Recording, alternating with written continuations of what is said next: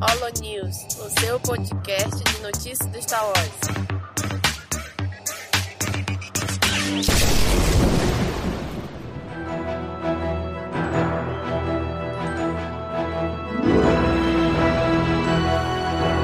Fala galera! Mais um Holo News começando! Aqui é domingo e hoje vamos comentar as notícias do mês. E começando aqui com a primeira notícia na categoria de filmes. Filme solo de Jabba the Hutt está em produção. Conforme reporta o site We Got Discovered, fontes próximas à Disney afirmam que o filme do Lorde do Crime de Tatooine e de Boba Fett estão na lista de produções da Lucasfilm, como parte dos longa-metragens que chegarão entre os lançamentos da saga principal de Star Wars nos rumores publicados na última quinta-feira, que afirmava a existência do filme de Obi-Wan Kenobi, foi mencionado também o derivado de Boba Fett e também um de Yoda. Gente, sério, vamos cortar aqui rapidinho. É sério isso? Um filme do Boba Fett, um do Yoda e um do Jabba? Não é possível não, bicho.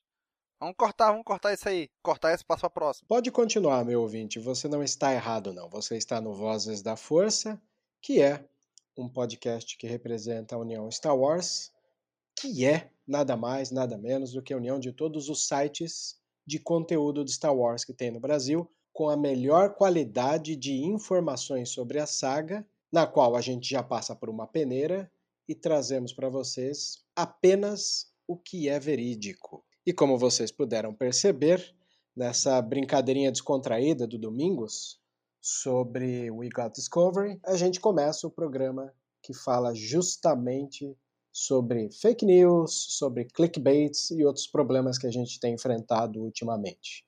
Espero que aproveite o formato do programa, ele é uma brincadeira deliciosa que a gente tem com outros podcasts que vocês ouvirão no decorrer do programa. Aproveitem.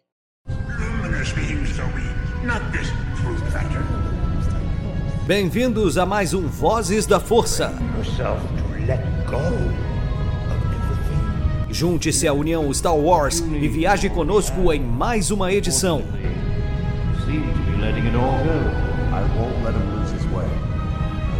Seja também a fagulha que manterá a chama de Star Wars acesa por muitos anos.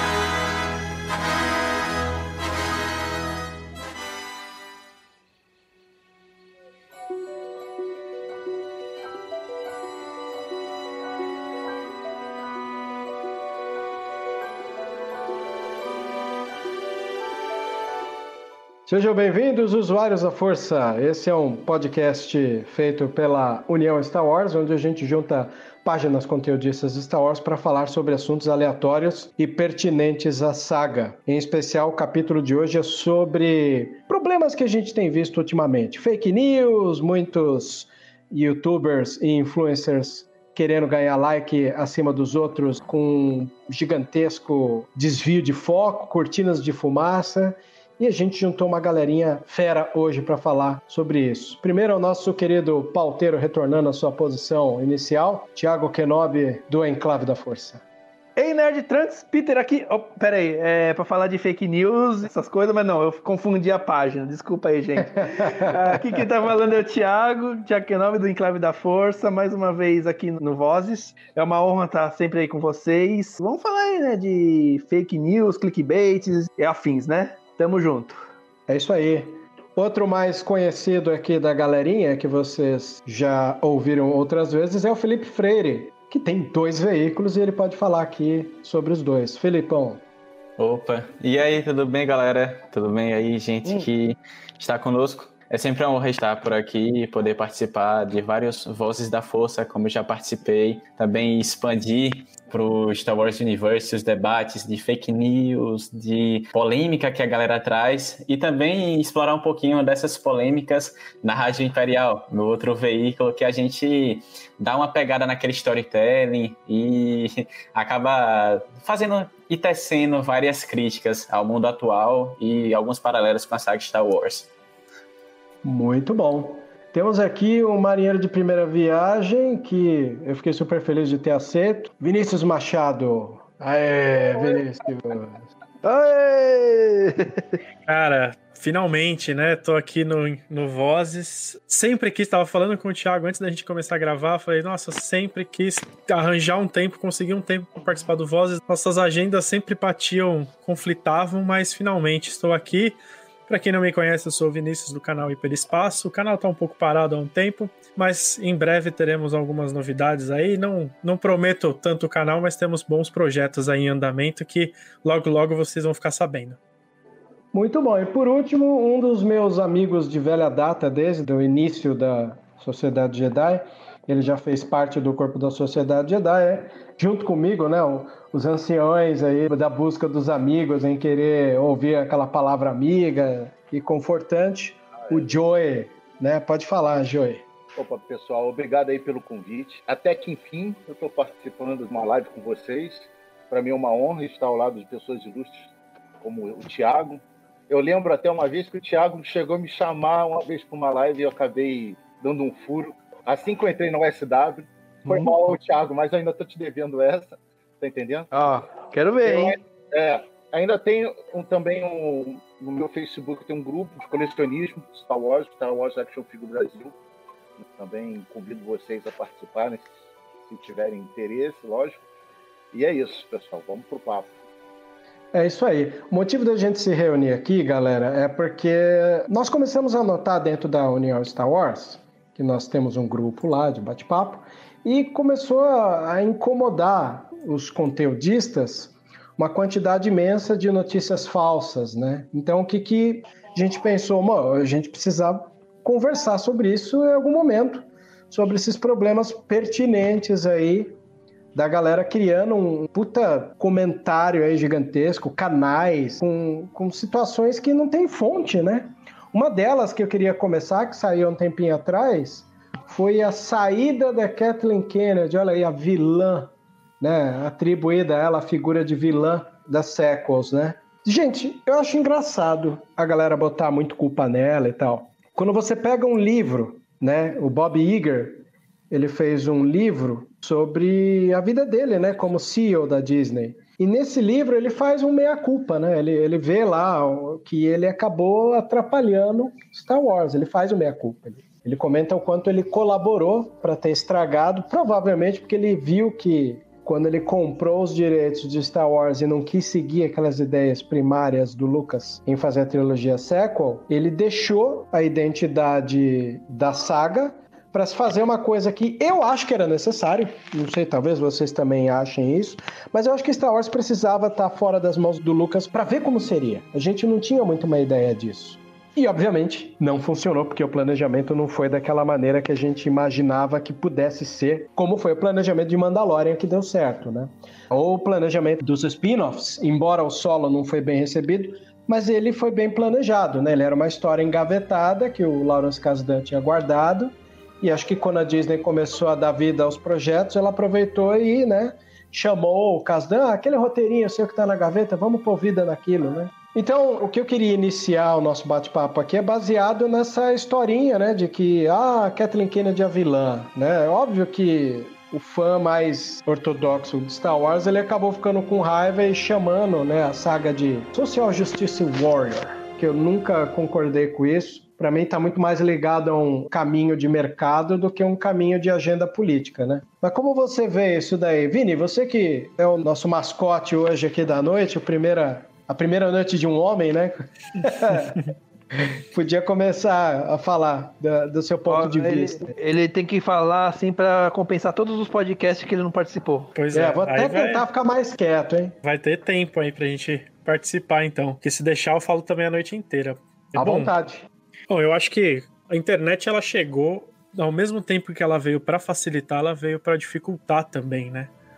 A gente tem uma gama muito grande de acessos, a gente tem uma gama muito grande de informação e isso acaba prejudicando um pouco o encontro delas, porque hoje é muito fácil você usar isso como uma arma para prejudicar uma outra pessoa, ou isso também é uma arma para você auxiliar uma pessoa. Então a gente teve, por exemplo, que Star Wars eu acho que é um exemplo mais básico de um microcosmo da internet, né? É, Star Wars eu acho que ele funciona de uma forma assim que desde o começo a gente teve desencontros de informações, ao mesmo tempo que teve informações que acabaram, que se sobressaíam uma em cima da outra, a gente tinha muita coisa, era muita informação acumulada, né? Star Wars era um, é um sempre foi Sempre não, né? Depois que a Disney comprou, virou um aglomerado de informações. E, obviamente, acabam pessoas, algumas mal intencionadas, outras simplesmente só por puro interesse comercial, alguma coisa, acabam criando notícias falsas, criando materiais extremamente sensacionalistas. E começa, por exemplo, com essa questão da Kathleen Kennedy, né? Que as, o Social Justice Warrior, né? Que são as pessoas contra, né? Que a, eles nomeam, as pessoas que vão contra isso nomearam, deram esse nome infantil pro, pro que acontece. Eu acho que eles pegaram muito pesado, muito pelo fato também dela ser uma mulher, por exemplo. Porque a gente viu o Kevin Feige não sofreu o que ele sofreu com a Era de Ultron, por exemplo, que foi um desastre.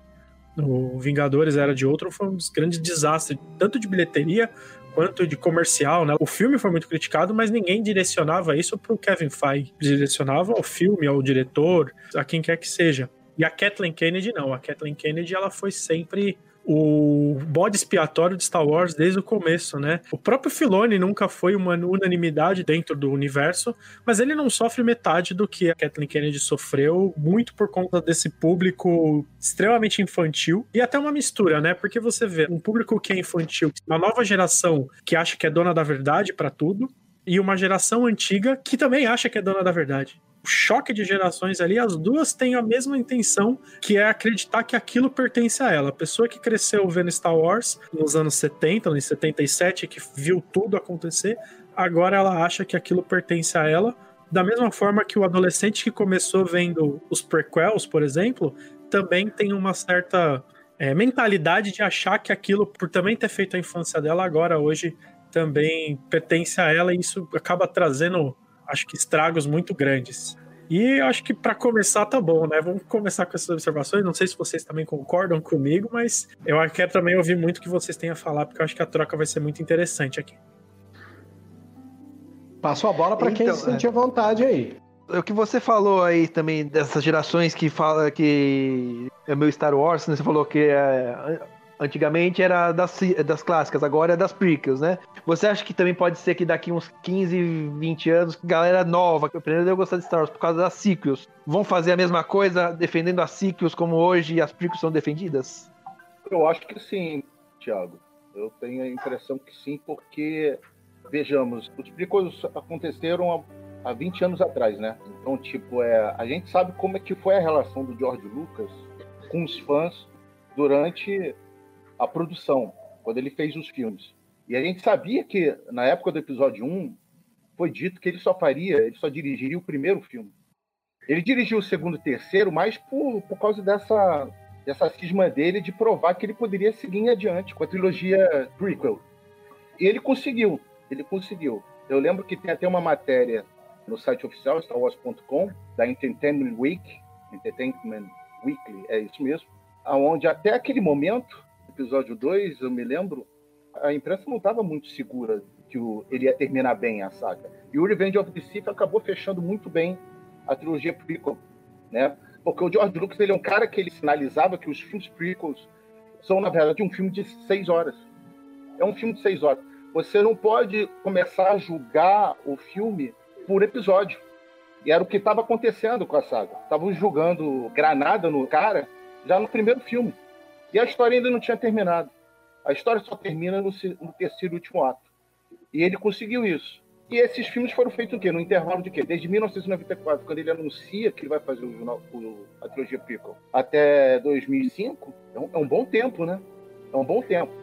E depois desse tempo, acho que ali depois de uns 10 anos que começa o povo ver que houve um, como é que eu posso dizer, um, é, uma injustiça com o George Lucas.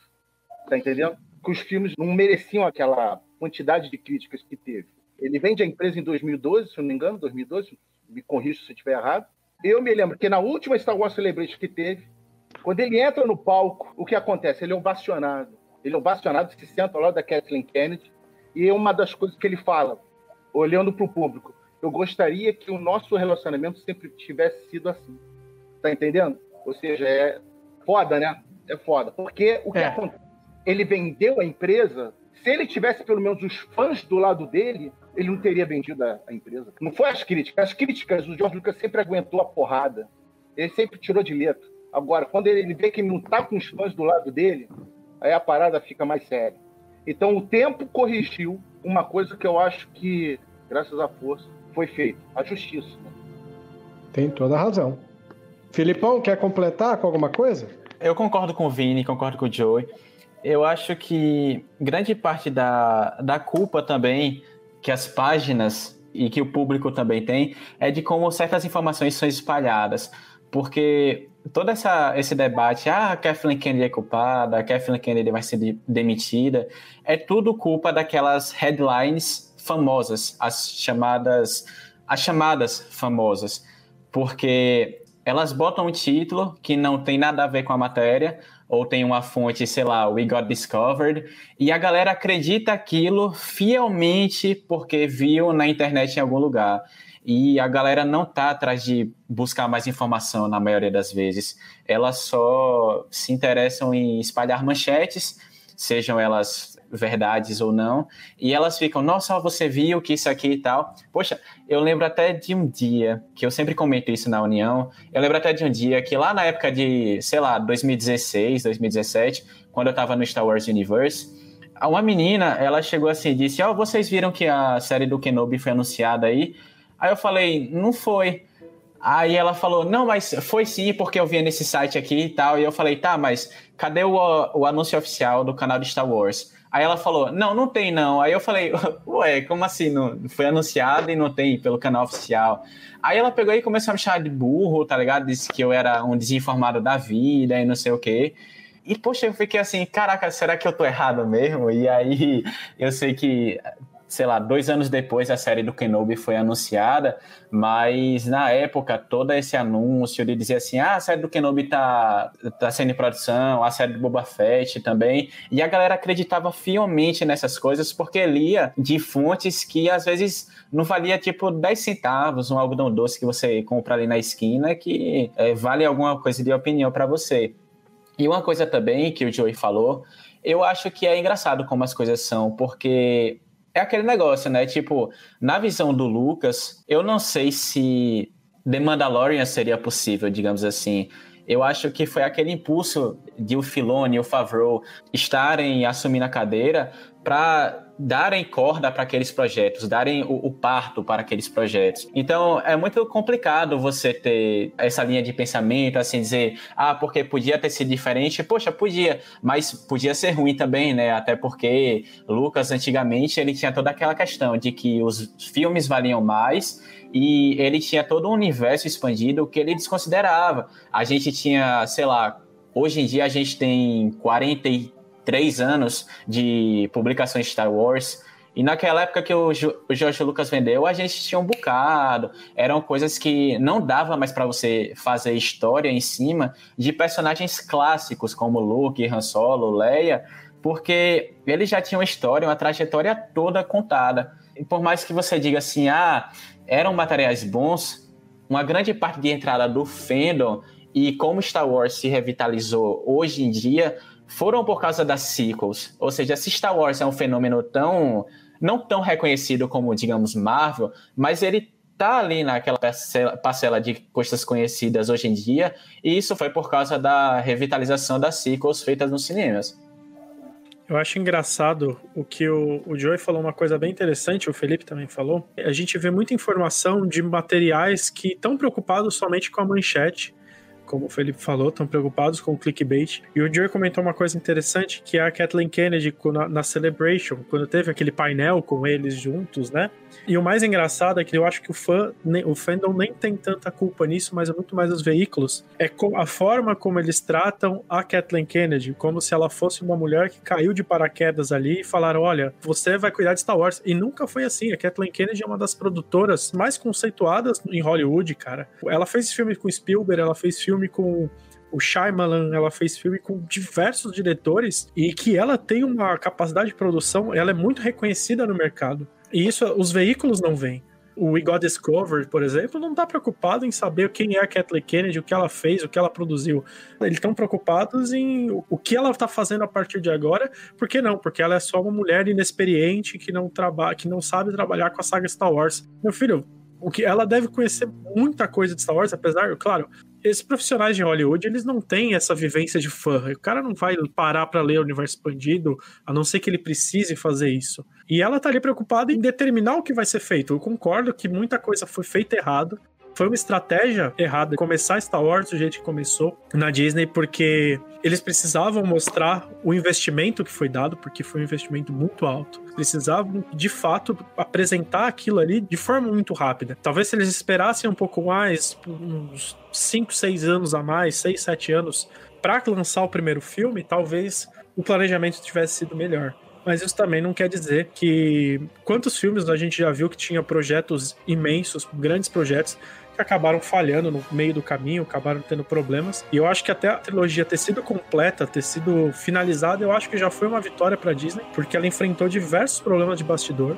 Claro que ela ia finalizar de algum jeito, nunca iam cancelar, mas eu acho que já é uma vitória dela ter conseguido entregar um produto que não foi tão incrível, eu não gosto do último filme, mas eu acho que finaliza de uma forma que case com a intenção da Disney não concordo, não sou nem um pouco a favor do que a Disney tinha para a, a intenção da Disney para esse último filme. Mas eu acho que dentro das capacidades dela, dentro do que ela se propôs ali, eu acho que acabou sendo até que uma conclusão. E foi um problema, a gente teve muito problema de bastidor porque eles realmente não souberam o que fazer no planejamento. O solo foi um pesadelo para os produtores. O último filme também acabou sendo um pesadelo porque saiu Colin Trevor e entrou o J.J. Abrams meio que, putz, será que eu quero mesmo fazer? A impressão que eu tenho é que o J.J. Abrams não estava nem um pouco afim de finalizar, porque o processo do primeiro já foi muito desgastante para ele, e ele finalizou de uma forma extremamente desgastante. Ele manchou a carreira dele em muita coisa ali. Ele, ele tem a, a Bad Robot, né, que é dele, então nunca vai deixar de fazer. Acho que é a Bad Robot, né, que é dele, é isso. É, é, é ela mesma. É, a Bad Robert é dele, então ele nunca vai deixar de ter o nome dele no mercado. Mas eu acho que em relação a diretor e a filmes grandes, de grande porte, eu acho que ele acabou tendo um problema muito sério nesse caminho. Não sei se era a intenção dele ou a imposição da produção e tal, mas eu acho que o problema principal, onde eu queria chegar, né, dei muita volta, mas onde eu queria chegar é isso, que falta a esses veículos, falta a esses canais de informação a informação. O Igual Discovered não tá nem um pouco preocupado em trazer informação, ela tá preocupada em ter clique, e é um clique que gera outros cliques no mundo todo. A Rolling Stone, uma das revistas mais conceituadas no Brasil, no mundo, hoje aqui publica a notícia do Igual Discovered, como se fosse verdade. E é óbvio que um público que tem menos acesso à informação acaba caindo, é, é, inevitável. Ontem a gente viu um, eu vi um material sobre a guerra da Disney Plus com a Claro, né, que estava tendo uma disputa a Claro estava travando a entrada da Disney Plus no Brasil. E não tem nada a ver. É tudo uma questão de regulamentação. Não vou expandir muito aqui, porque eu também não tenho conhecimento técnico disso. Mas eu fui procurar saber, eu fui procurar informações com quem sabia, e não passava de um clickbait, não passava de uma ideia de que a Claro ela questionou um produto que a Fox tinha feito no passado, em 2018, se eu não me engano. E isso acabou falando, ah, mas é porque a Fox agora é da Disney, claro que tá impedindo. Não tem nada a ver, é mercado. Você acha que a Anatel vai deixar de ter um dos maiores pilares de entretenimento no Brasil, isso jamais aconteceria. Não tem um cenário em que eu veja que a Disney Plus não vai chegar no Brasil. Ela vai chegar. E ontem chegou com essa informação de que a Claro estava travando e não era nada disso. Se você for pesquisar, então você consegue achar pessoas capacitadas para falar sobre isso no Twitter, sobre o mercado. Dá para a gente falar, dá para desenvolver muito melhor assim, sem simplesmente cair no clickbait. Perfeito.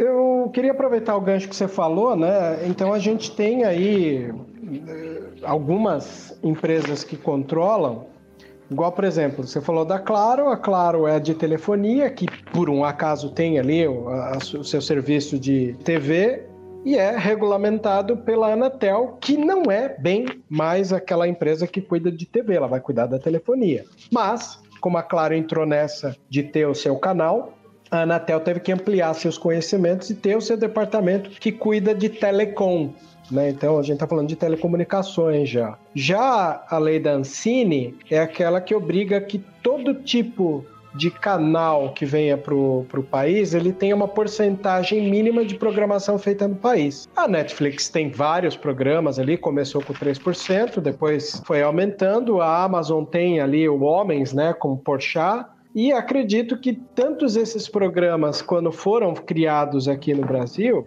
esses serviços de streaming já tinham ali o seu um, dois, dois anos, talvez até três de existência. Então não tem o porquê barrar uma Disney mesmo, até pelo fato de que a Disney já está no Brasil, ela tem a Disney Channel, ela tem a Rádio Disney. Então, quer dizer, ela já tem uma programação no Brasil que, se ela quiser justificar como, olha, nós, Disney, temos uma série de, de programas feitas aqui no país, ela consegue a livre concessão de programação da Disney Plus aqui. E dá esse prazo aí de um, dois, três anos para que a Disney Plus tenha sua programação feita inteiramente no Brasil. E se tratando de um canal que, em primeiro lugar, ele é infantil, não é difícil de ter material sendo feito aqui. Então, realmente foi uma matéria ali que quando eu li, eu falei, meu, eu não sei onde começa e onde termina o erro, né? Geralmente a gente tem isso porque o Vinícius é formado em comunicação, eu também, hoje dou aula para isso, então a gente sabe o quanto existem alguns erros aí, né? No caminho dessas informações, né? Por isso que eu digo, quando eu li a matéria, eu falei, meu, eu não sei onde começa e onde termina essa quantidade de erros de informação que qualquer um vai pegar e, e propagar. E não, não deu outra. Eu estava num dos grupos de uns amigos meus, do site Cinema aqui, e no grupo de WhatsApp deles estavam eles lá comentando, né? Não, olha, estão barrando. Foi calma, não é assim. Até explicar que focinho de porco na tomada levou um tempo ali, né? Então a gente está numa fase complicada. Né? Engraçado que eu estou lendo um, um livro do Dan Connor que fala sobre os problemas da fake news, né? E a gente está em volta, quer dizer, agora que qualquer um dá uma informação, antigamente você dependia de veículos de comunicação, jornal, né, manchetes que hoje em dia estão em decadência porque qualquer um cria ali um sitezinho de informação e o cara tem que botar aquilo para vender. Né? Ele tem patrocinadores, ele tem que ter uma carga de informação contínua. E a mesma coisa acontece com os canais de YouTube, né? Os YouTubers não podem ficar esperando só as notícias quentes, pautas quentes, né, para poder movimentar o canal. Então ele vai às vezes sujar as mãos e a própria visualização, a sua imagem, porque ele precisa ter um fluxo de informação contínua e ali, naquele de montar uma equipe que precisa levantar a quantidade de informações, acaba indo, como disse o ministro, passando uma boiada, né? De coisas erradas ali. E isso é o tipo de informação que só entende quem vai atrás para saber. E quem dos nossos leitores hoje em dia tem a paciência de fazer o garimpo do que é e do que não é verdade? Não tem, né? Isso é meio raro hoje em dia. E quer queira ou não, é nessas horas que eu vivo defendendo e falando. A União Star Wars ela tá aí para fazer esse garimpo. Estamos num grupo porque acreditamos que a informação, quando ela é filtrada, num simples grupo de WhatsApp mesmo, ó, oh, gente, olha essa informação, o que, que vocês acham? Aí a galera faz lá o seu caldeirãozinho da minha ideia ali para conversar e chegar numa conclusão básica de que aquilo pode ser verdade, como aquilo pode ser mentira. Eis que estamos aqui num podcast transformando esse veículo num, num exercício né, de credibilidade das informações sobre a nossa saga porque o número de informações a gente tem e é o que vai discorrer nesse programa. A situação do Ray Park, né, o ator do Darth Maul, que recentemente teve a sua vida pessoal aberta, né? O Felipe até vou pedir para o Felipe contextualizar a gente disso. Temos o bait também de que a Kathleen Kennedy está prestes a ser mandada embora e a gente sabe que não é bem por aí. É muito mais fácil ela chamar mais pessoas para trabalhar junto a ela do que a Disney mandar ela embora. Porque pensa, a gente tem aí o Despertar da Força, tem os Últimos Jedi,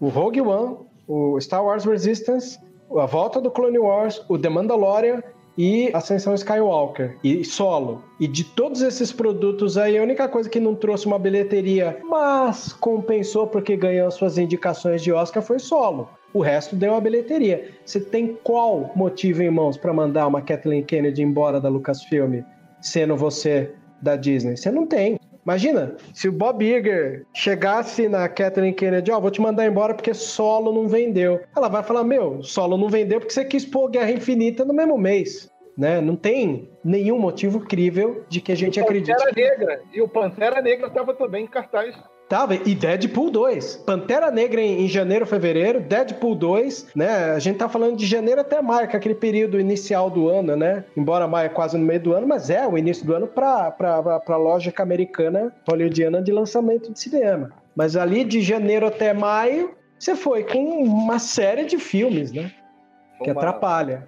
E aqui no Brasil, uma jogada de marketing péssima ali, né? O próprio. Acho que depois uh, isso foi comentado em vários veículos, né?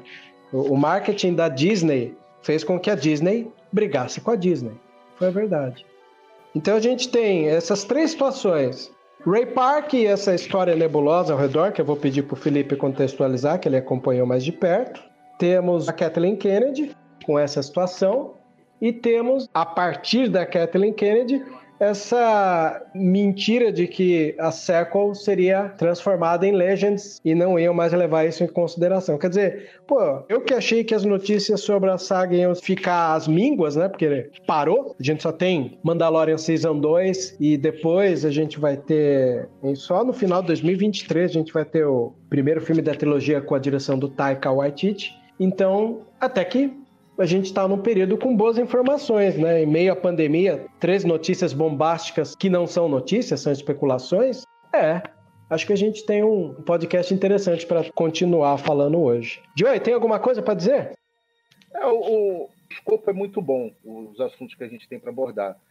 Star Wars, eu já venho há algum tempo, acho que alguém tinha postado lá no nosso grupo, o SW, sobre o fato, acho que foi você, Vibes, que postou sobre uma reportagem de alguém dizendo ah, que parece que Star Wars vai falir, Star Wars está tá sendo dizimado, tá entendendo? Star Wars agrega muito, mas também tem um nicho muito nocivo que não contribui, né? Muita gente diz que essa talvez seja a pior geração de fãs que nós temos. Essa rixa dos fãs com os próprios fãs já supera, inclusive, a rixa Marvel versus DC. Então, é uma coisa desse tipo. Você entra em qualquer grupo, seja aqui no Brasil, lá fora, é desse tipo que, que a gente está vendo. E eu não acho que não é bem por aí, os fãs não têm que entrar nessa. Qualquer informação, por pior que seja, os fãs eles sempre aumentam, estão sempre aumentando. Eu lá no meu grupo também de colecionismo, que nem é nem sobre o assunto, a gente nem toca muito nesse assunto de notícias da saga, apareceu uma pessoa, não vou citar o nome dela, acabou cismando em falar mal da Kathleen Kennedy, né? E aí eu quase não atuo. Pode perguntar pro Vini Hansen, eu sou um cara que quase não apareço no grupo para me pronunciar, mas eu tive que falar. Eu falei, meu amigo, não nem vou falar por causa dos filmes, que aí é gosto pessoal, cada um tem o seu, mas você falar isso da Kathleen Kennedy é uma covardia. É uma covardia imensa. Porque ele chegou a dizer que a mulher não tem humildade.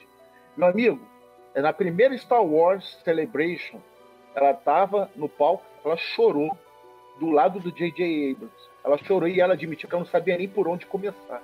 Tá entendendo? Ela não sabia nem por onde começar. Quem, aliás, muita gente sabe que o J.J. Abrams não foi escolha dela. J.J. Abrams foi escolha do Steven Spielberg. Foi o Spielberg que, num jantar com a esposa dele e com a esposa do J.J. Abrams, os, os dois casais, ele conseguiu convencer o J.J. Abrams a dirigir Star Wars. Foi lá que tudo começou, porque a Kathleen Kennedy, ela não estava conseguindo chamar ninguém, não estava conseguindo chamar ninguém. Essa mulher sofreu, gente. Essa mulher, ela teve uns percalços aí para conseguir começar a história, né? Então não é bem por aí dizer que a mulher não tem humildade, sinceramente. Eu fico pensando na pele de um fã de Star Trek, ele queria reclamar, mas ele não podia reclamar porque a saga dele voltou a ser comentada. Né? Ele fala assim: eu lembro que até hoje, no ano que estreou o primeiro Star Trek do Abrams, a galera virou para mim, do, do, dos trackers, e falou assim: É, é meio longe do que a gente costuma ver, mas, pô, é um bom filme. Aí eu senti aquela política da boa vizinhança né, na conversa, porque eu senti que eles não gostaram, mas ao mesmo tempo eles não queriam reclamar porque a saga deles voltou a ser comentada, já tava, né? E é um filme bem quisto, né? Todo mundo elogiou, né? Mas já que vocês falaram do JJ, gente, vocês não acham que o episódio 9 abriu a caixa preta do JJ? Porque assim, eu acreditava que ele era um bom diretor. O meu filme favorito dele ainda continua sendo Super 8, né? Ao mesmo tempo que eu sinto que ele não é um cara que tem a propriedade para fazer aquela atmosfera nos 80, ele é um cara que emula bem.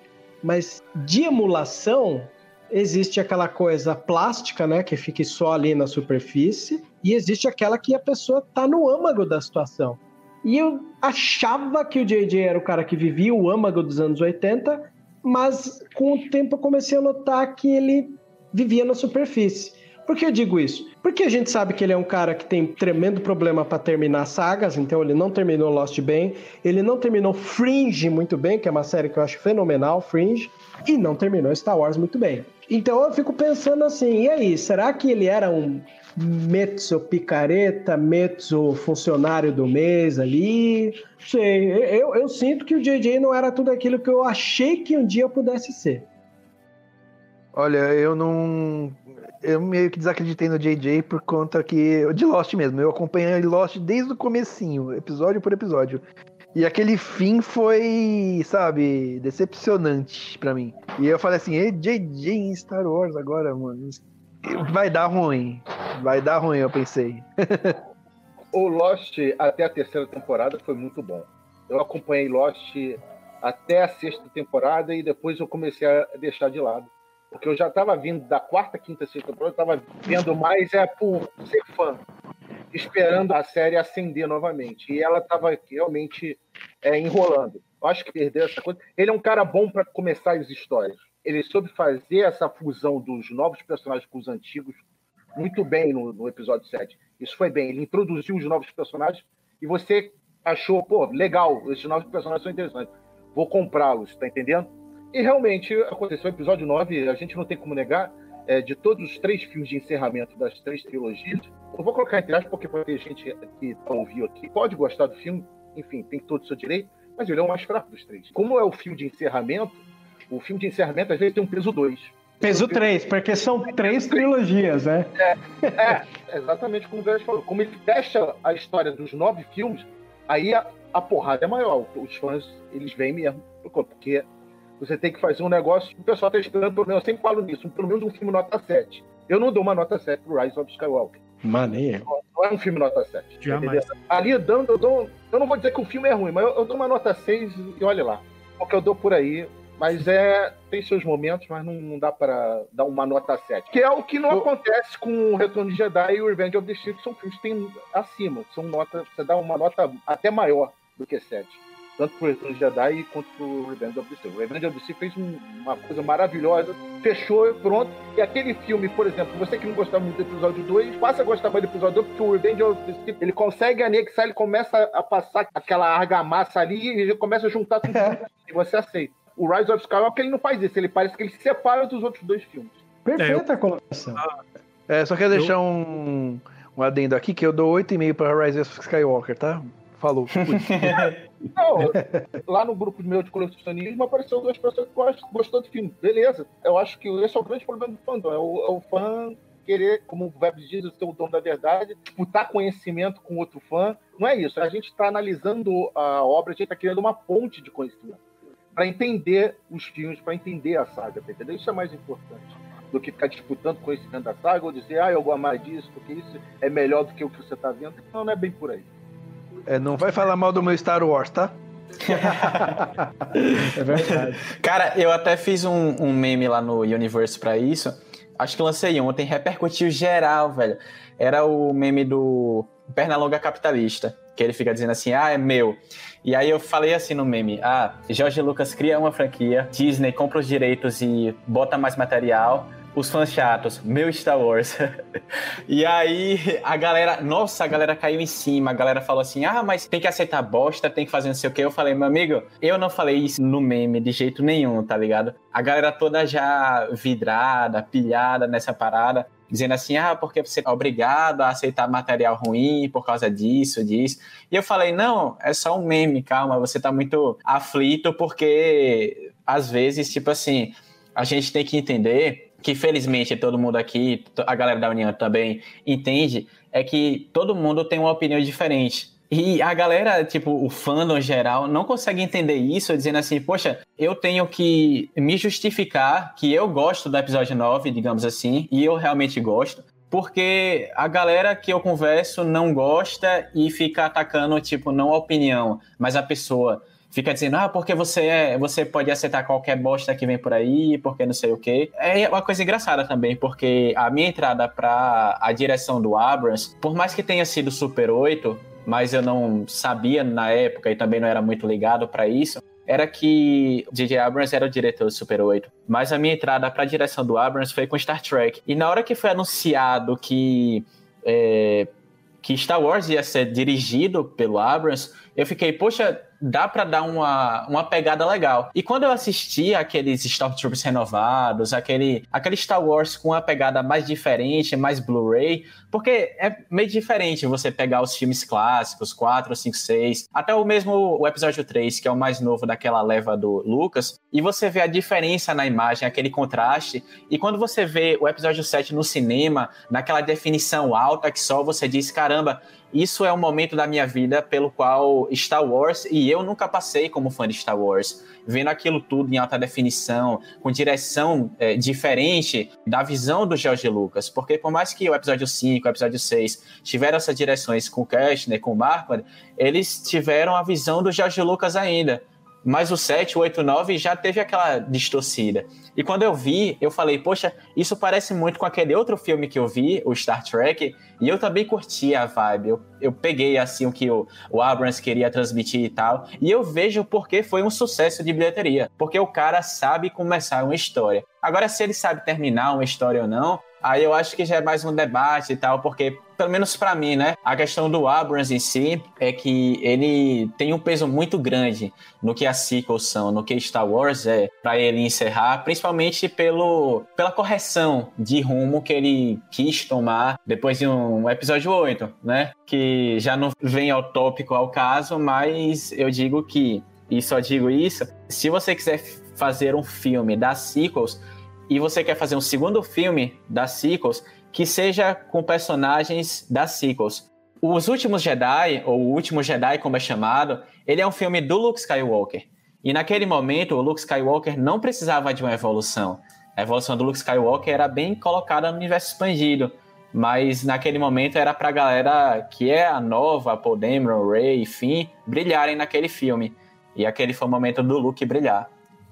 É, até porque a trilogia sécula, ela teve o despertar da força debruçado no solo, os últimos Jedi seria no Luke e, né, a ascensão Skywalker seria para Leia, né? A gente até sim, precisa sim. toda hora relembrar o quanto essa trilogia foi prejudicada com a morte precoce da Carrie Fisher, né? Tem essa também.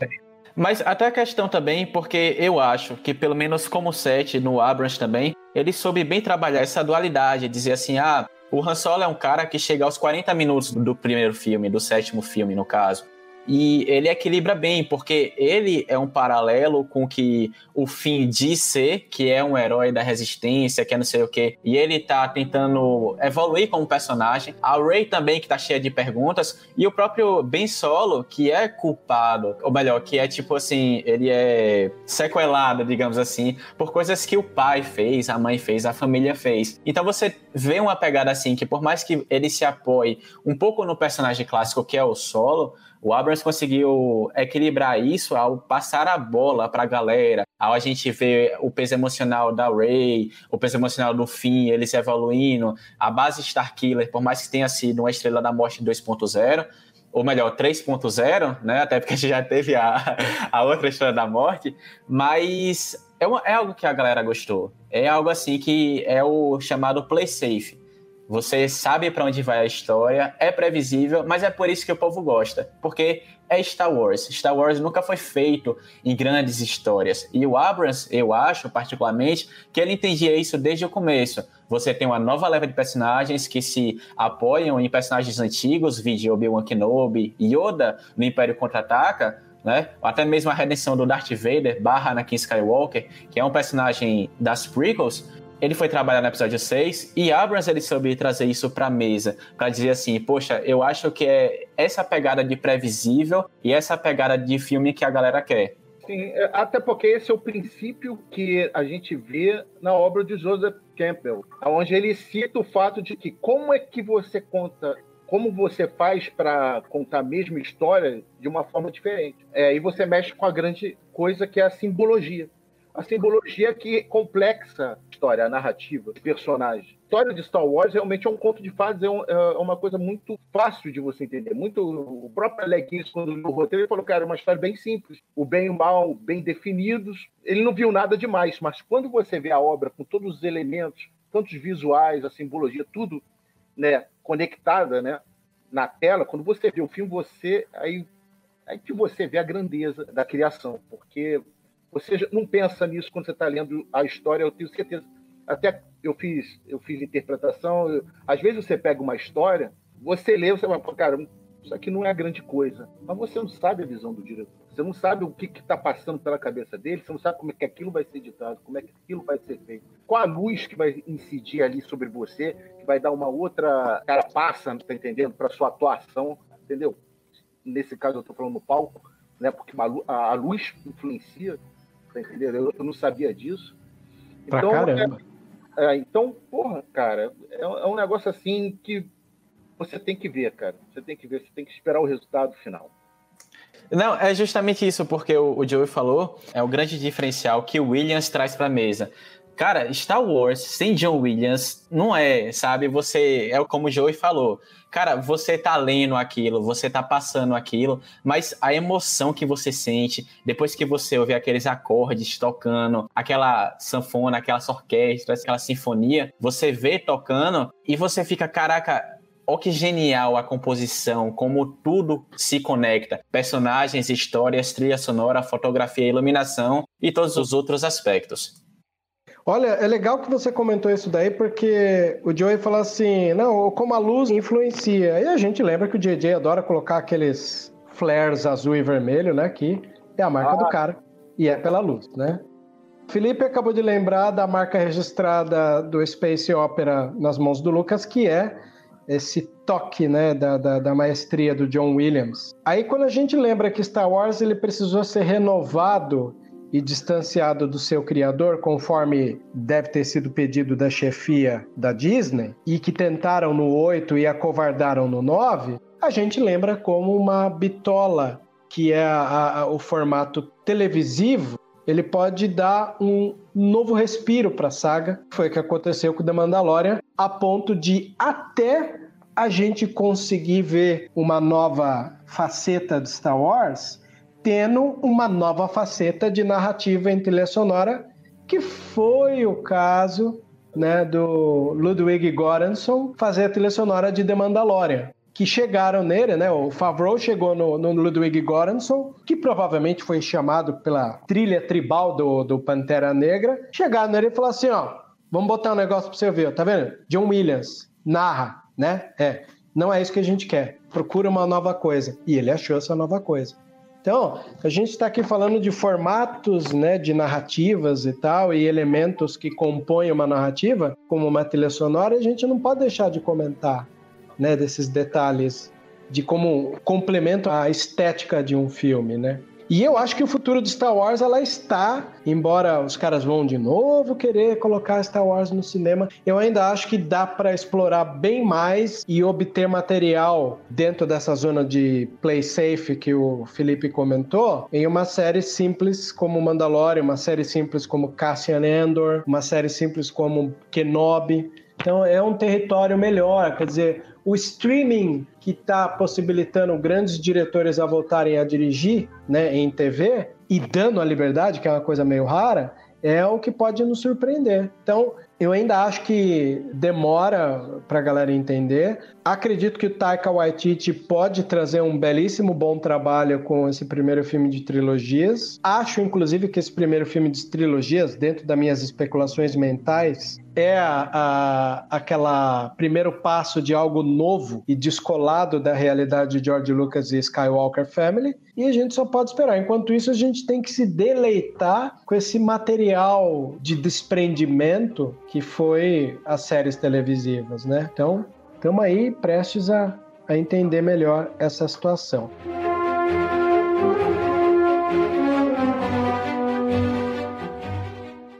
Hoje o clima no estúdio está muito bom, sensacionalmente sensato, como costumo dizer, pelo simples fato de estarmos comemorando a nossa décima edição.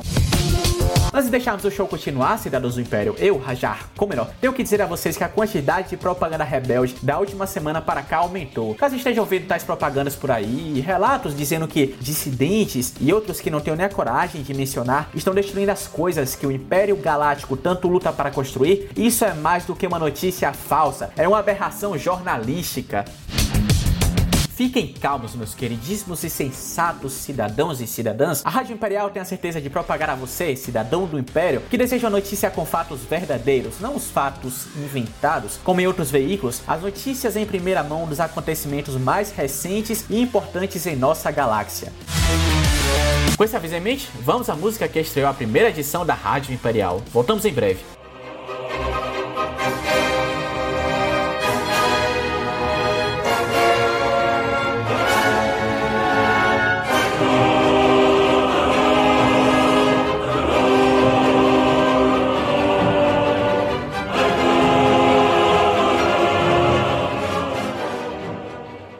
Aproveitando então que a gente está falando de notícias com caminho de margem de erro, Felipe, contextualiza aí a gente da questão do Ray Park, por favor. Então, isso aqui foi foi uma questão muito debatida, Twitter, até lá na União mesmo, né? Que do nada, do nada mesmo, plena, sei lá, madrugada ou algo do tipo, o Ray Park ele posta um vídeo bem explícito, né? Dele lá no ato, enfim, não faltando muitos detalhes aqui. Mas ele posta um vídeo muito explícito lá no Instagram e tal. E ele vira, como tudo na internet, polêmico. Hoje em dia, trending topics no Twitter. E e daí todo mundo fica se questionando: ah, o que é que foi que aconteceu? O Ray Park foi hackeado, o Ray Park não foi. E ele desabilita todos os comentários, deixa o vídeo por mais algum tempo lá no ar, algumas horas. Depois a galera fala: ah, é meme, bora fazer meme com isso, faz não sei o que e tal. E aí depois a galera vai indagar com a esposa dela, ou dizem que estava indagando com a esposa dela, ela falou que o Ray Park já estava meio instável tal, disse que ele era um cara totalmente sem noção, disse que ia parar de compartilhar certas coisas sobre esse fato. E aí depois a galera foi descobrindo, desvendando coisas falsas ou não, dizendo que ah, o Daniel Logan, que é o famoso Boba Fett, o Boba Fett criança, lá nas prequels, tipo assim, ele tinha postado uma foto com a esposa do Ray Park e ele falou assim: "Ah, praticando sabres de luz com minha irmãzinha, alguma coisa assim. E aí o Ray Park deixou um comentário na foto dizendo assim: "Ah, a irmãzinha, não sei o que lá, eu só espero que você não espere para me trair nas costas de novo, para me esfaquear nas costas de novo". E aí depois ele apaga o comentário, o Daniel Logan. O Daniel Logan também não responde às indagações que são feitas no Instagram dele, por meio do Twitter também. Depois o Ray Park chama de cobra, tal. E daí a galera começa a explodir no Twitter. Rola alegação do filho ou filha dele passando endereço, dizendo que o Ray Park era um pedaço de mau caminho, dizendo que ele já tinha ameaçado a mãe e os filhos, a galera toda lá de morte, tratando a esposa como objeto. Aí depois eu fui indagar, né, ver realmente alguns fatos lá. E aí o Ray Park já não tem publicação no Instagram com o Daniel Logan, sendo que eles treinavam sabres de luz, eles treinavam cadeias junto, ia para evento junto, fazia tudo junto. E aí depois parou, o Ray Park não segue mais o Daniel Logan, Daniel Logan não segue mais o Ray Park. A galera também desenterrou uma foto do Instagram que era parecido com o contexto, alegava que a esposa dele estava traindo ele com outros caras. E aí, assim, deu uma, uma baita de, de polêmica e, na verdade, na verdade, nada disso foi totalmente provado. Ninguém também fez um pronunciamento oficial com isso, porque a própria esposa, ela começava dizendo, ah, a gente tem isso aqui, é para vocês pararem de publicar, porque isso aqui é uma mentira tal. E depois ela fala que esse fato foi muito alarmante, que ela está muito preocupada em proteger os filhos, proteger a família, e que foi um erro por parte do Ray Park, que ela estava dizendo que não teve nenhum caso com ninguém e tal, e realmente é aquele negócio, tipo, Twitter pode falar o que for, Trending Topics pode virar o que for no Trending Topics, os comentários podem fazer essas tais alegações, só que isso é entre o Ray Park, o Daniel Logan e a, a mulher do Ray Park lá. Mas é engraçado, porque, tipo, muitas das coisas que explodiu no Twitter, acho que foi essa semana ou semana passada, foi a questão de dizer assim, ah, o Ray Park, ele é um cara chato, ele é um cara idiota,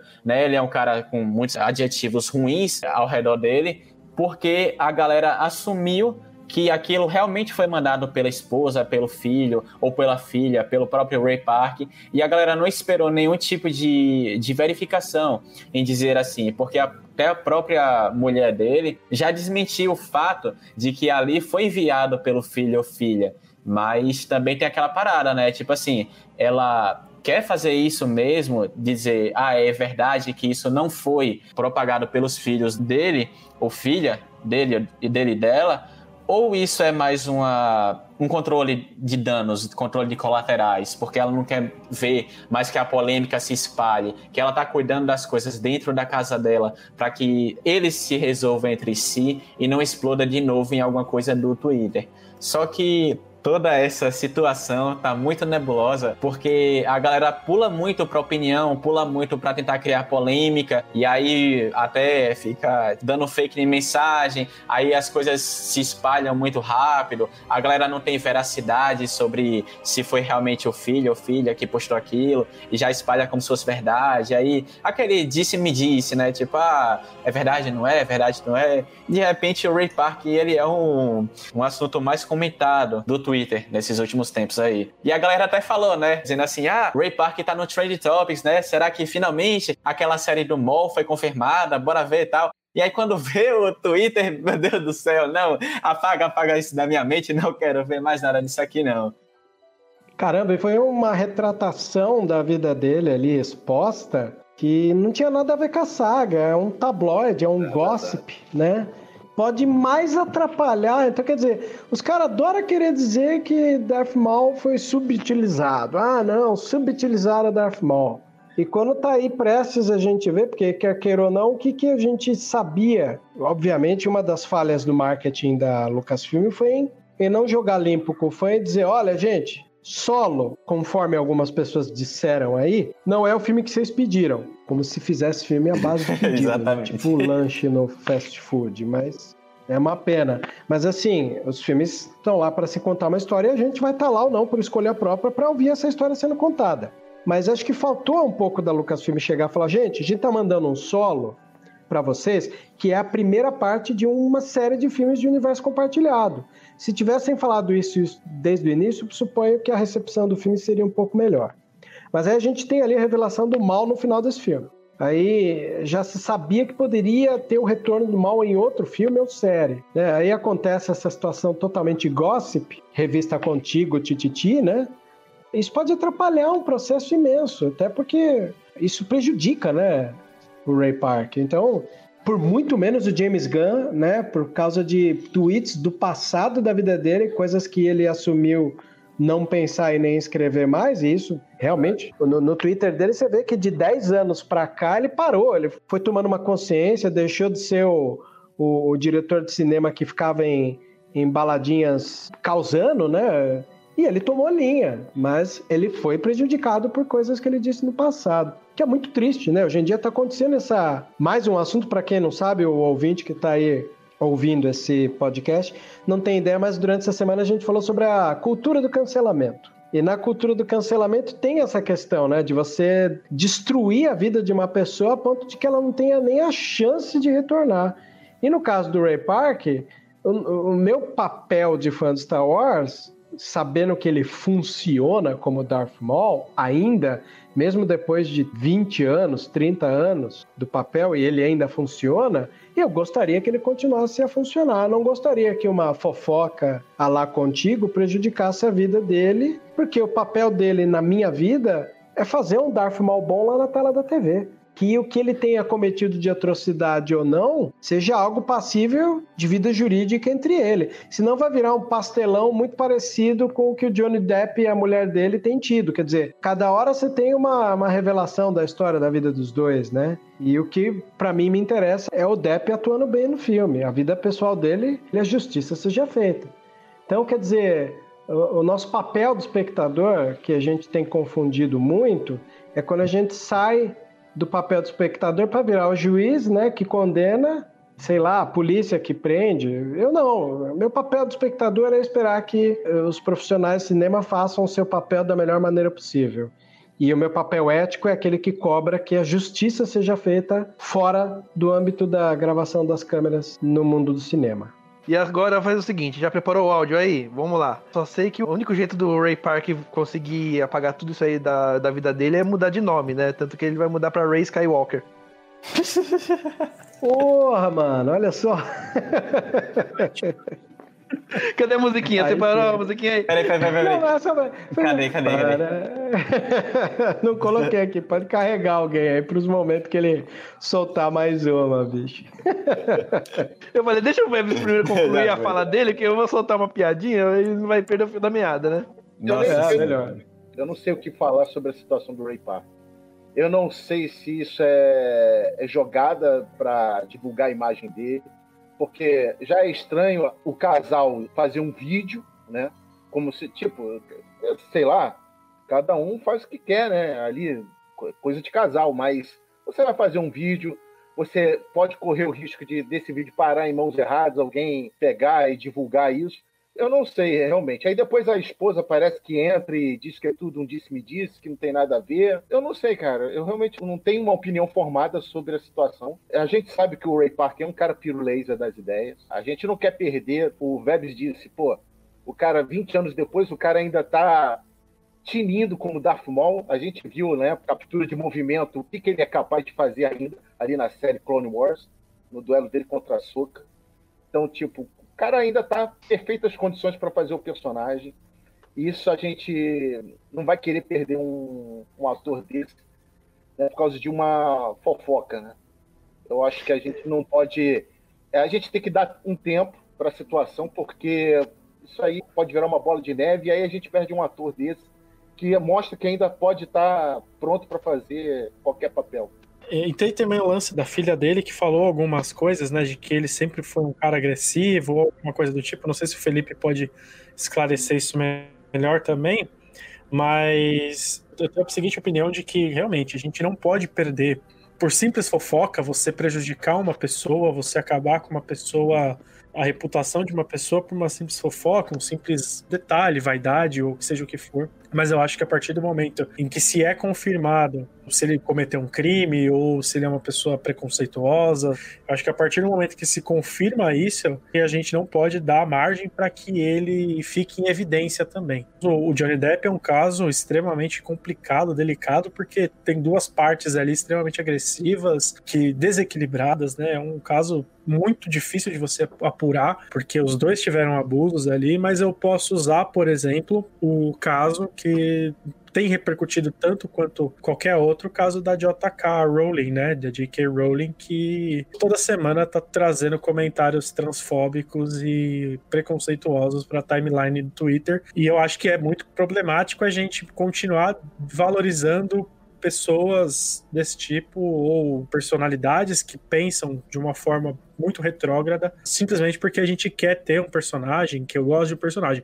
Eu sou muito suspeito porque eu acho que o Darth Maul é um dos melhores personagens da saga Star Wars. O que ele não foi desenvolvido no começo do Ameaça Fantasma, Clone Wars e o Rebels fez questão de tornar ele um dos personagens mais profundos, mais é, cheio de camadas da saga. Cara, eu sou muito fã do, do Darth Maul, mas eu penso que, claro, não vou fazer julgamento, não, não, não conheço nem 10% do que o Felipe falou da história, então acho que não posso também falar que acabe a carreira dele ou qualquer coisa, mas eu acho que se a partir do momento em que se confirma que ele é um cara que faz algumas coisas condenáveis, vamos dizer assim, não uma sex tape, uma sex tape, sabe, acontece, pode acontecer com qualquer pessoa. Paris Hilton já fez isso e até hoje tá ganhando rios e rios de dinheiro, embora não esteja tanto em evidência. Mas a partir do momento que quando você usa isso como um comportamento abusivo, como um revenge porn, que foi considerado um revenge porn, sem confirmação, claro, eu acho que a pessoa tem que pagar e pague, né? Que pague, infelizmente. A gente tem muita coisa. O caso do Kevin Spacey, por exemplo, foi como perder um amigo. A questão do Kevin Spacey foi uma decepção enorme. O cara é psicopata. E no auge ali. do House of Cards, né, cara? A gente nem imaginava. Ele tava no Exato. auge do House of Cards, aí estourou os escândalos e fala. E aí, como é que vai acabar? Você, você caga, né, todos? E a série, cara? E o Frank Underwood? Como é que é que vai ficar, né? Cara, não, e, e imagina, e Kevin Spacey era um dos caras que eu mais admirava no cinema, assim, a, o Seven é um filme de cabeceira para mim. Até o Lex Luthor dele do Superman Return para mim é ótimo, assim, até ele, eu É. gosto muito do Kevin Spacey. Eu também. E quando aconteceu isso, imagina o choque, fã de House of Cards também, é querendo ver o que ia acontecer. E eu acho que o Ray Parker, a gente, como o Joey falou, o Ray Parker ele é um cara desequilibrado já, já ficou muito evidente que ele é um cara que tem alguns problemas extra-filmes, vamos dizer assim. Mas não dá pra gente falar exatamente. Essa cultura do cancelamento, ela é complicada, ela é difícil, porque você pode acabar com uma carreira de alguém, como quase acabaram com a do James Gunn. Mas se a pessoa tem um pensamento é relacionado ainda com os dias atuais, ela manter esse pensamento, eu acho que ela tem que pagar pelo aquilo que fala e tem que ser responsabilizada por isso. Pois é, o Kevin Spacey tá pagando, o James Gunn a gente sentiu de acompanhar ele no Twitter que ele realmente teve uma mudança, né? Pode ter dissimulado isso de uma maneira que enganou a gente? Pode, a gente corre esse risco de, ter- de ser enganado, mas é gostoso, né, de ver quando uma pessoa evolui, né, de um erro para um acerto, né? Cabe a nós aí sermos justos em igual você falou, eu vejo as coisas do Kevin Spacey, eu gosto, mas não é a mesma coisa, né? A figura muda muito, né? Eu, igual você falou, eu assisto um Seven, igual eu assisti Seven esses dias, e eu olho para ele com certo carinho. Quando eu já ve, eu vejo Baby Driver, eu já sei que é numa época que estava perto de que estourou o escândalo. Você já vê ele um pouco diferente, né? Tem um pouco. Como o tempo colabora com isso, né? A gente quer encaixar a brecha do cara e o auge do cara num calendário de timeline, né? Às vezes funciona, às vezes não. Até o próprio House of Cards, se você reassistir, é, se reassiste algum episódio, se eu vejo a propaganda dele no House of Cards, você já vê fala, nossa, porque a personalidade dele, a... e ele não dá uma dentro, né? Putz, o, o vídeo de final de ano dele ano passado foi a coisa mais nonsense que eu vi na vida, assim, é uma coisa Conta aí tão... pra gente, eu- nem eu tô sabendo dessa, conta aí. Ele fez um vídeo, cara, é, de Natal, não sei se foi de Natal ou de Ano Novo, é, e ele fez um vídeo meio que bancando Frank Underwood, quebrando uma quarta parede de novo, falando Feliz Natal, assim, da forma Frank Underwood, Feliz Natal, que a sua família esteja muito bem, sabe aquele tom de meio duplo sentido, assim. Não se sabe por que ele fez aquilo, ele simplesmente postou, acho que foi no Twitter ou no Instagram, não lembro. Ele simplesmente postou e depois não declarou mais nada, porque é um cara que sumiu, né? Um cara que desapareceu do mapa e quando aparece, aparece com essas ideias. Depois, logo que saiu as acusações, ele falou que ele era gay, por isso que ele tava sofrendo porque ele tava se assumindo homossexual, bissexual, então ele não deu uma dentro desde que aconteceu todo esse processo. E- você vê, por exemplo, Frank Underwood é o personagem que você casa com ele, né? Porque a personalidade dos dois praticamente viraram uma só, né? Só que como eu deixo de gostar de Seven, por exemplo? Impossível, não tem como, né? É, Você vê um filme que dá para dissociar essa imagem dele sem problema é o Beleza Americana, né? Beleza Americana é exatamente. Você vê a pessoa ali, né? Você não Sim. vê o ator. Você consegue ver, a- anexar os dois ali no personagem. A pessoa e o personagem. Enfim, Enfim, né? É o que eu acho. Eu tenho um filme que eu sou apaixonado, que é Uma Vida Sem Limites. É um filme que ele dirige e atua. E é um filme sobre a vida do cantor da década de 50, o Bob Darin, né, que era um apresentador e cantor e tal, meio a la Frank Sinatra. E é um filme positivista. Então eu fiquei super triste de ver também como a imagem de filmes positivos dele acaba desmanchando a imagem, se tornando uma coisa meio como eu posso dizer, fake, né? Como se eu não acreditasse mais no filme inteiro, cara. Olha que situação que chega cultura do cancelamento quando ela já está imputada na nossa cabeça, quase que dando uma ordem meia-meia, né? Na vida pessoal do ator. Também teve um ator recentemente que foi o Hartley Sawyer. Ele faz um homem elástico no Flash. Eu não sei se alguém acompanha aqui e tal, mas ele também teve, foi vítima, né, de tweets desenterrados de 10 anos atrás e tal. E vieram à tona, foram coisas que o que o James Gunn falava. Acho que um pouquinho pior e tal, mas enfim, eram coisas de 10 anos atrás, né? E a galera caiu em cima, tal. O cara foi demitido do Flash, fizeram acusações contra ele e tal. E assim, cancelaram ele também. E assim, é engraçado porque na série em si, não justificando também as mensagens dele, mas na série em si, o que mais é a mensagem do seriado é como as pessoas mudam suas ideias ao longo da sua vida, com experiências que têm, com pessoas que conhece, etc. E, cara, é, é, é, muito estranho você ver um cara desse sendo vítima disso, porque assim como o Kevin Spacey em House of Cards, como fica diferente a dinâmica, a dinâmica da, do seriado do Flash também fica muito diferente sem o Homem Elástico e também porque nas HQs em si, o Homem Elástico ele é um papel fundamental na trama de crise de identidade, que é quando os heróis lá, eles tem suas identidades pessoais atacadas e tal. Isso é um arco fenomenal da HQ que é retratado pelo Homem Elástico e que, infelizmente, assim, você pode ver que eles estavam caminhando para aquilo durante o seriado e tal, mas agora vão ter que bolar outra coisa por causa da saída do cara, por causa de tweet de 10, 12 anos atrás. Pois é, concordo.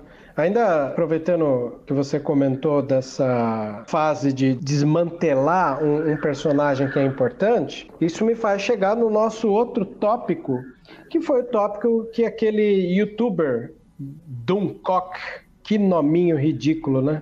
Ele andou falando aí sobre essa lenda de que vão desconsiderar a trilogia sequel do, do cânone. Quando a gente fala desconsiderado canon, significa se tornar Legends. Mas o Legends a gente já conhece, que é todo o universo quadrinho antigo, desconsiderado, de alguns livros, né? Então, o que, que é? Ia criar uma terceira linha? Porque a gente já tem o Legends do Dark Forces, temos o Legends do Trilogia do Tron, aí teria agora uma nova linha de Legends com a trilogia sequel cinematográfica. Aí é, é muito esquisito você ver como esses youtubers polêmicos têm que se manter na crista da onda porque eles criam boatos sem fundamento. Por que a Lucasfilm, volto a dizer, a gente falou lá atrás, além da bilheteria, né? Por que a Lucasfilm tornaria a trilogia sequel não oficial se ela não vai ter como gravar de novo. Nem Han Solo, porque o Harrison Ford estava louco para se livrar da franquia e ele conseguiu, né, com essa trilogia.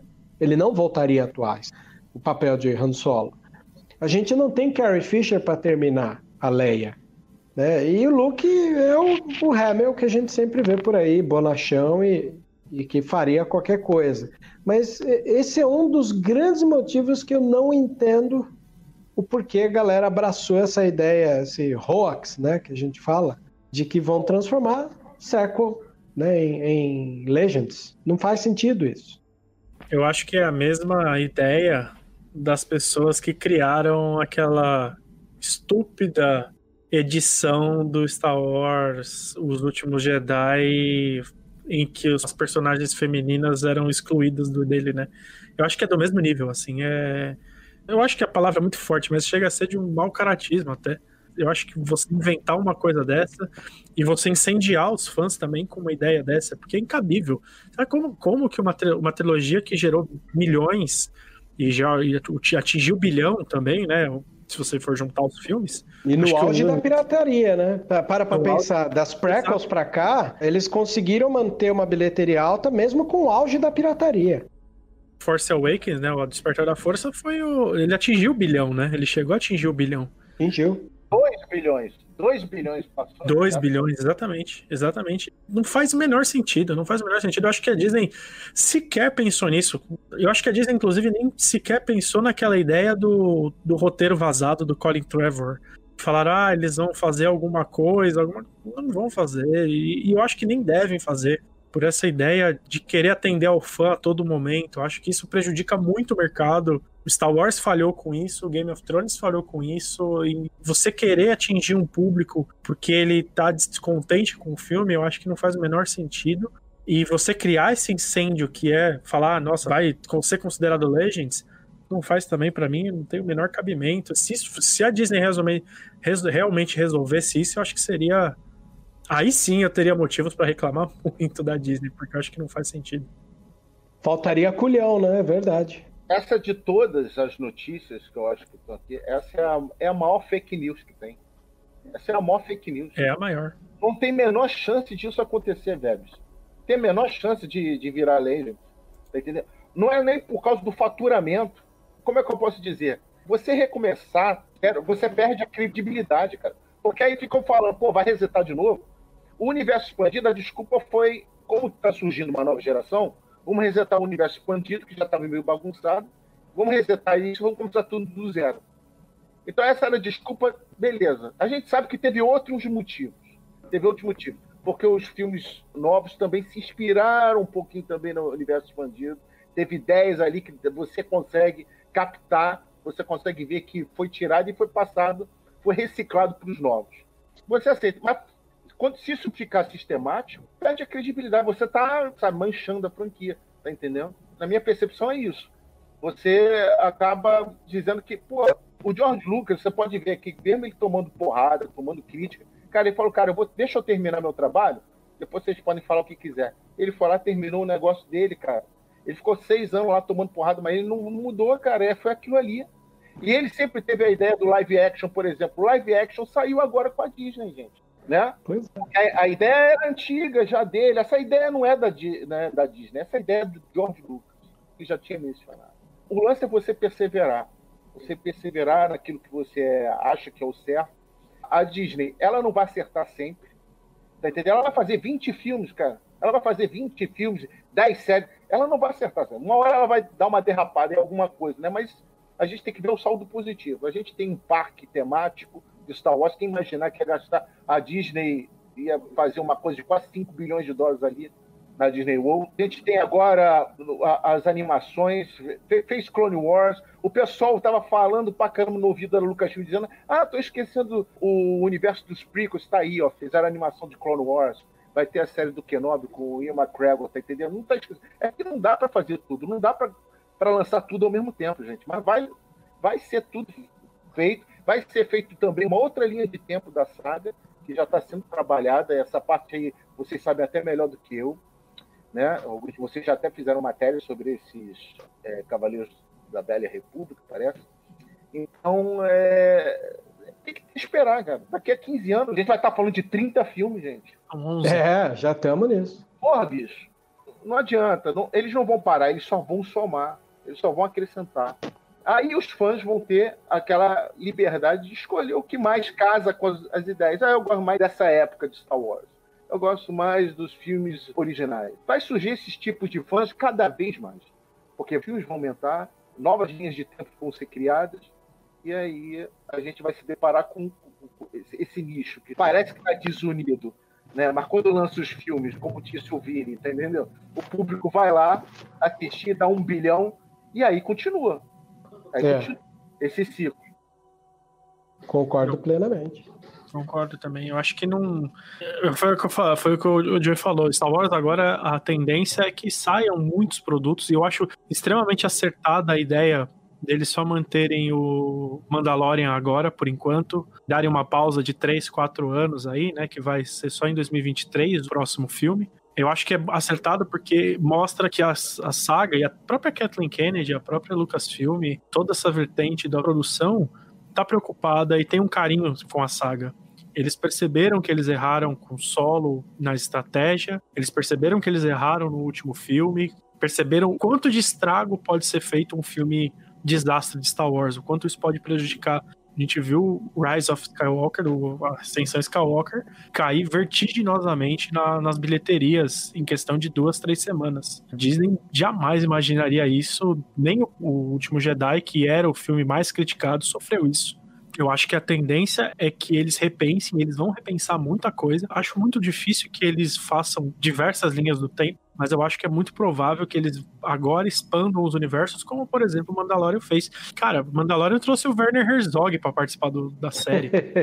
É É absurdo. verdade. É absurdo. É, foi o que o Vebs falou. Eles olharam e falaram assim: tá vendo o John Williams? Tá vendo a Space Opera? Foge disso. O que o Rebels fez também.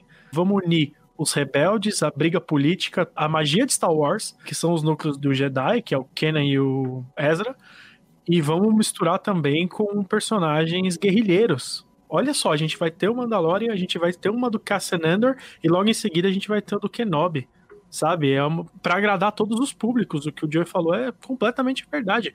Eu sou fanático por rebeldes, pela briga política, pela, sabe? Imagina eu ver uma série em que o Cassian Andor, que é um guerrilheiro, um cara que trabalha nas esquinas ali, no- nos becos de, de um planeta, como vai ser uma das séries que eu mais estou vislumbrando lá na frente, que eu quero muito assistir. A tendência é que eles peguem diretores como Taiko Waititi, que sejam diretores mais autorais, e comecem a trabalhar gêneros, que pode ser trabalhado que pode ser no futuro um filme de suspense, por exemplo, de Star Wars, um filme de clandestinidade, como foi Rogue One. Isso é baseado no, no Space Opera, que foi a, a saga Skywalker. Eu acho que a tendência é essa.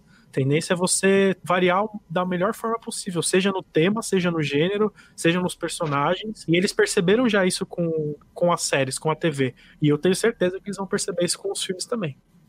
Joey, quer falar algo? É, é sobre o lance do Rogue One, um dos acertos do Rogue One, eu acho que foi exatamente isso. Eles pegaram ali um grupo de personagens, criaram personagens totalmente novos. O filme é baseado em cima desses personagens, ou seja, não são personagens que ninguém tem nenhuma familiaridade. Foi tudo novo para os fãs. A cereja do bolo era o Tarkin e o Vader, os demais personagens é tudo novo.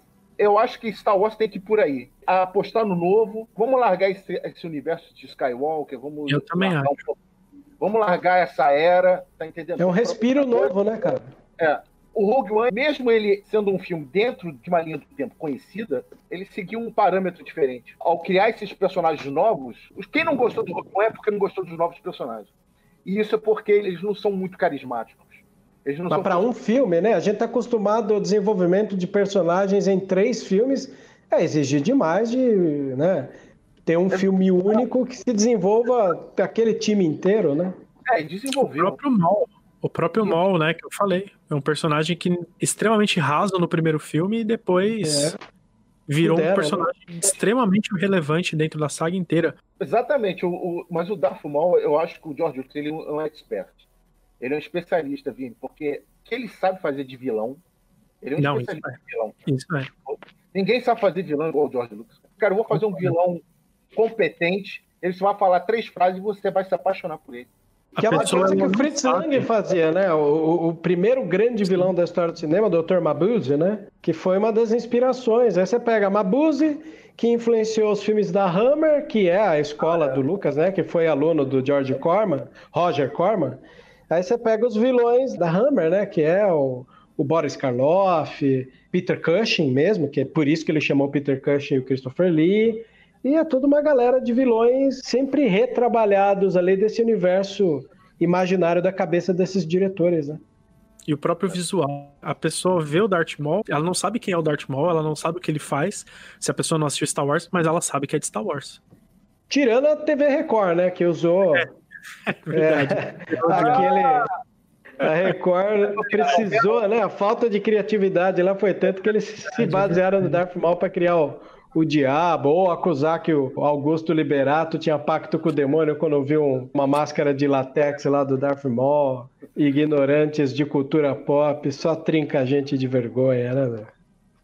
Uma consideração final é que, tipo, o interessante também é que, assim como todos os filmes da era Disney, Rogue One também foi cheio de erros e falhas na produção, né? Porque, meu Deus do céu, quem acompanhou Rogue One na época do lançamento sabe qual foi o esforço feito para aquele filme surgir, né?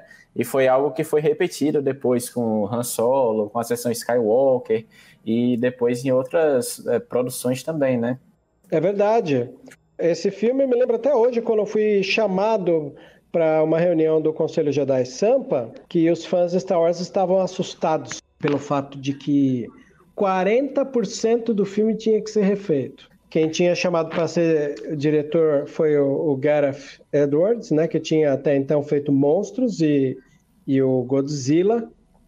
Ele tinha uma questão de que o contrato dele tinha acabado, o filme não poderia ter essas refações aos cuidados dele e deixaram aos cuidados do Tony Gilroy, que, além de, de roteirista e diretor, ele ficou encarregado de dirigir essas adicionais. E ele, como diretor, dirigiu Conduta de Risco, com o George Clooney, e O Legado Bourne. Então ele, ele já sabia como é que funciona. Então ele fez essas gravações adicionais que vieram compor esses 40% que foram regravados. Suponho eu que algumas imagens que a gente vê no trailer do Rogue One que não foi pro filme, que é o Krennic andando com aquela capa numa poça d'água, a Jean Erso indo na ponte sobe um TIE Fighter. São algumas cenas que foram cortadas né, do filme, mas estão no trailer oficial, né, ironicamente.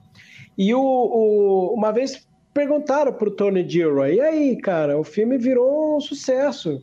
Como é que você e o Gareth Edwards chegaram nisso? O, Tony Gilroy falou, eu não sei de Star Wars. Eu não sou o cara que manjo do que vocês manjam, mas eu sabia o que funcionalmente poderia funcionar. Parece que até essa foi redundante que eu disse, mas de propósito.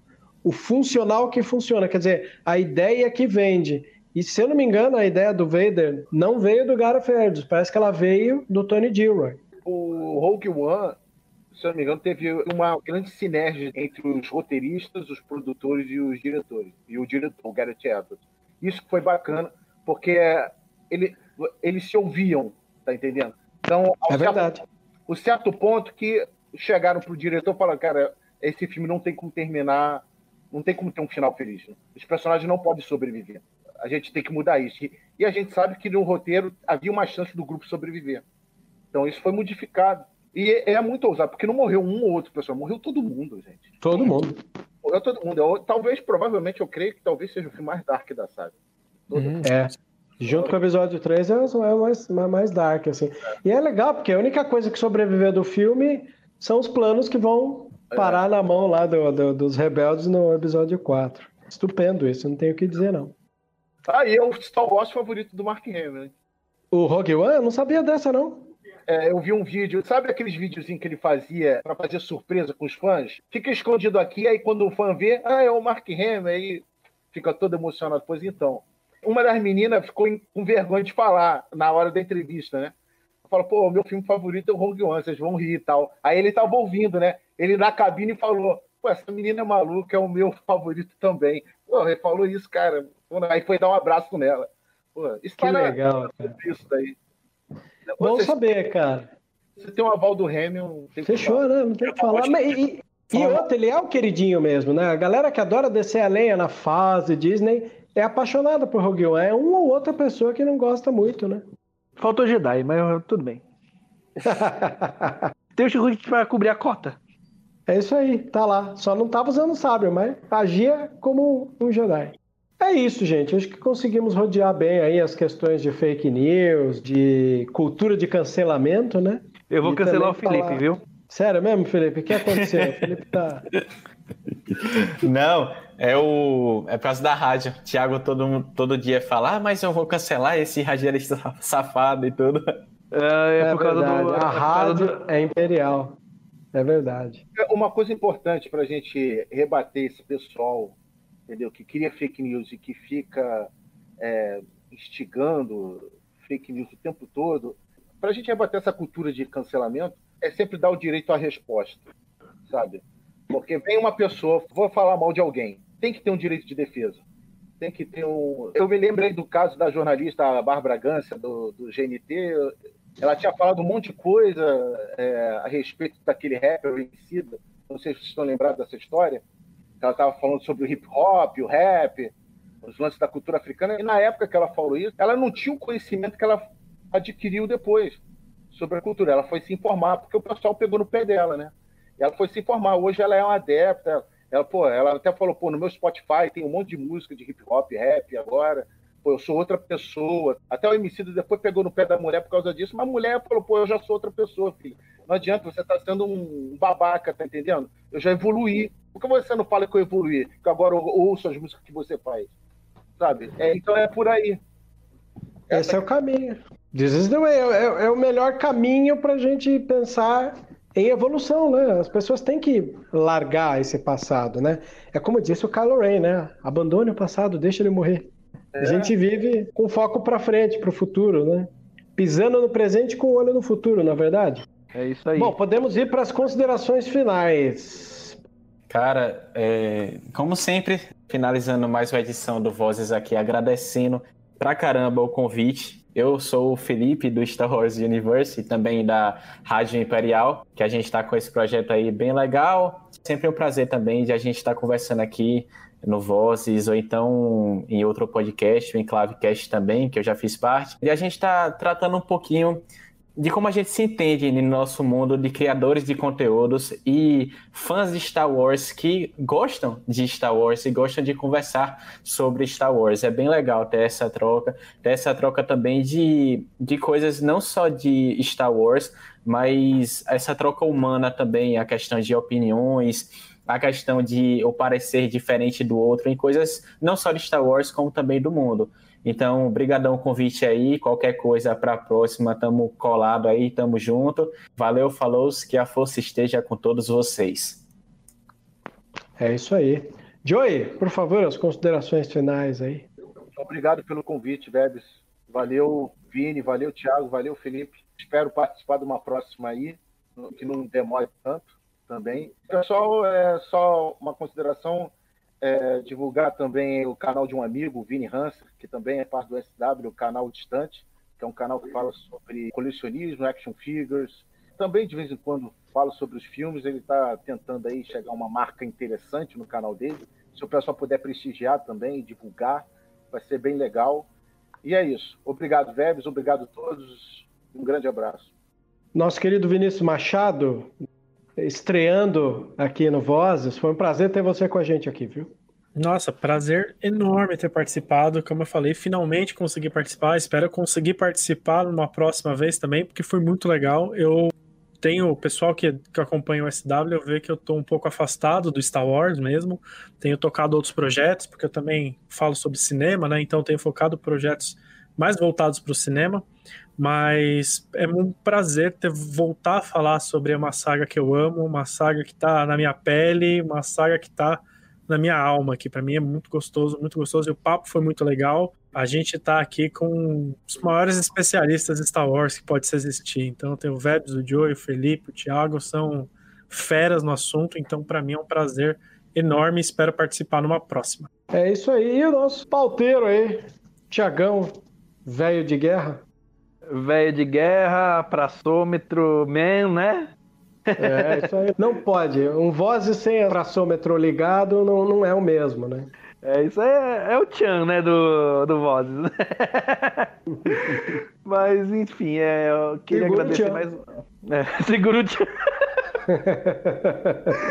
é, mas enfim, é, eu só quero agradecer mais uma vez né, a participação aí do Vozes. É um orgulho fazer parte, assim, do tanto da história do Vozes quanto da, das edições. Eu adoro participar. Você sabe, né, Bebes? Falou, falou, Vozes da Força, pum, você já pode contar que eu vou participar. É uma honra, uma honra ter vocês aqui. E assim, mais uma vez, obrigado. O papo foi muito bom.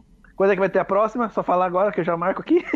Opa, semana que vem, se puder, temos novos assuntos aí para debater. Opa, aí sim. E é isso aí. Mais uma vez, obrigado. A gente se vê na próxima. Ah, e eu posso só fazer um rápido, uma rápida propagandinha aí? À vontade. Uh, lembrar a galera que tá ouvindo a gente aí que lá no Enclave da Força tá rolando o sorteio do Baby Yoda. Então é só ir lá no Instagram, eh, na postagem relacionada ao sorteio do Baby Yoda, seguir as regras lá e participar. O sorteio vai ser realizado na data de estreia de Mandalorian, da segunda temporada. E é Perfeito. isso aí. Valeu, galera. Valeu, galera, e que a força seja com todos vocês. E chegamos ao fim de mais um Vozes da Força. Esse episódio contou com as edições da IAPSA, do Guerreiras Star Wars. Temos a colaboração desses trechos brilhantes que Domingos, do CaminoCast e Cast Wars, nos cedeu, da Rádio Imperial e do canal muito distante sobre colecionismo e action figures. Vale a visita e lá conhecer o podcast deles, bem como as páginas também. Agradeço de coração a preferência e que a força esteja com cada um de vocês.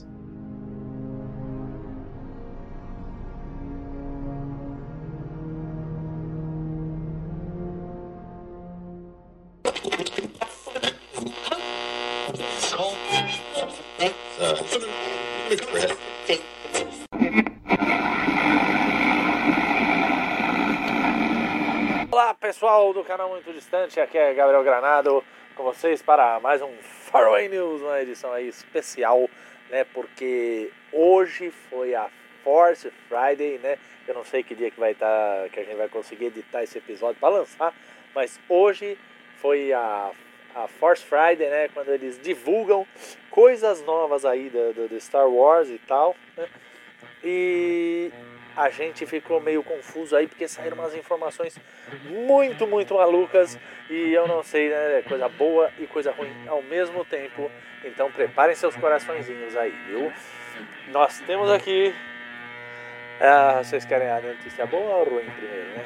Que, que, que... É, vamos começar pela notícia ruim, né? A notícia ruim é, é pesada, né? vai doer no coração aí de vocês, não doeu muito o meu, queria socar quem lançou isso aí. Né? Mas é, ficamos sabendo que a Hasbro vai extinguir a, a escala de 3, a escala de 1 por 18, né? 3,75, os bonequinhos de 3,75. Né? Essa coisa que foi o que começou com Star Wars e eles resolveram extinguir aí talvez por alguma questão de vendas, não sabemos direito?